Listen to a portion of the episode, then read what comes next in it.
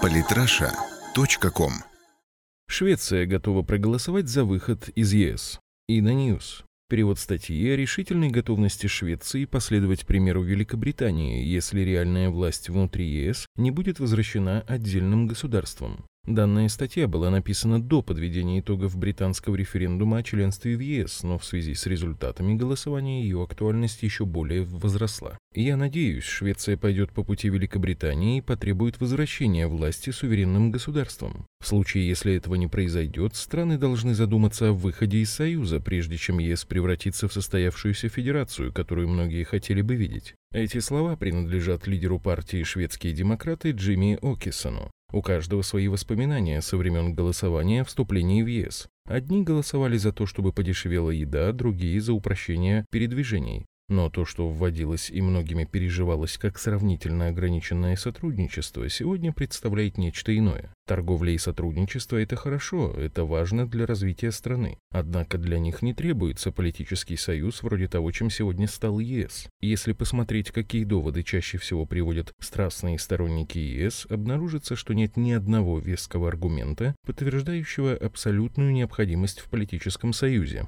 Наиболее часто встречающийся тезис ЕС играет определяющую роль в шведской внешней торговле. Здесь нужно уяснить для себя. Даже если шведская торговля растет в долгосрочной перспективе, значимость ЕС как партнера падает. В 1992 году до вступления в Евросоюз объем экспорта шведских товаров в нынешние 28 стран ЕС доходил до 62,3% от объема экспорта. В прошлом 2015 году эта цифра упала до 58,5%.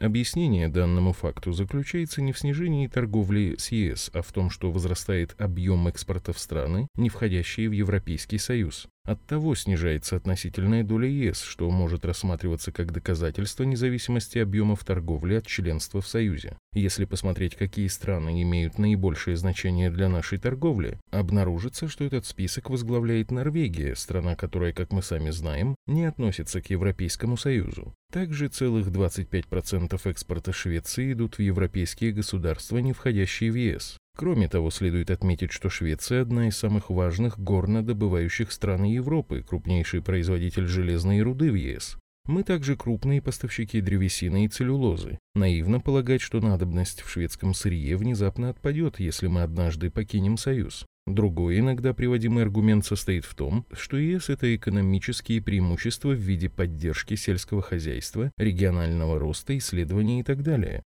ЕС действительно распределяет средства, в том числе и Швеции. Но если посмотреть на общие суммы, то станет видно, что Швеция одна из крупнейших налогоплательщиков ЕС. В период с 1995 по 2014 годы мы выплатили на целых 161,3 миллиарда крон взносов больше, чем получили дотаций. То финансирование, которое нам предоставляет ЕС, мы вне Союза с таким же успехом могли бы осуществлять сами. Многие утверждают, что Союз необходим для более эффективной работы по международным проблемам, таким как проблемы окружающей среды, преступность, а также миграция. Тогда нужно осознавать, общие правила означают, что правило решения больше не принадлежит Швеции и другим отдельным парламентам. Речь не только о том, что ЕС влияет на работу Риксдага. Исследования, проведенные Союзом шведских коммун и ланстингов, показали, что около 60% деятельности коммун оказывается под каким-либо влиянием ЕС. Аналогичная цифра для ланстингов и регионов составляет 50%.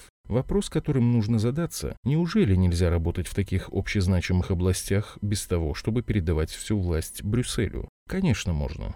Летом население Великобритании отправится на избирательные участки. Им предстоит решить, достаточно ли хороши достигнутые премьер-министром Кэмероном условия сохранения членства в ЕС. Судя по всему, выборы будут триллером, в котором на сегодняшний момент ни одна сторона не является фаворитом. Но независимо от результатов, это событие оставит круги на воде. Я надеюсь, что больше стран, в том числе Швеция, в перспективе последуют британскому примеру и будут требовать возвращения реальной власти отдельным государствам. В случае, если этого не произойдет, странам нужно обдумать сценарий выхода из ЕС, пока он не превратился в полноценную федерацию, как этого некоторые хотят. Торговля и сотрудничество – это само собой разумеющееся, но без политического межгосударственного образования. Свенска Дагблатет.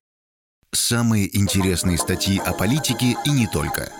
читайте и слушайте каждый день на сайте polytrasha.com.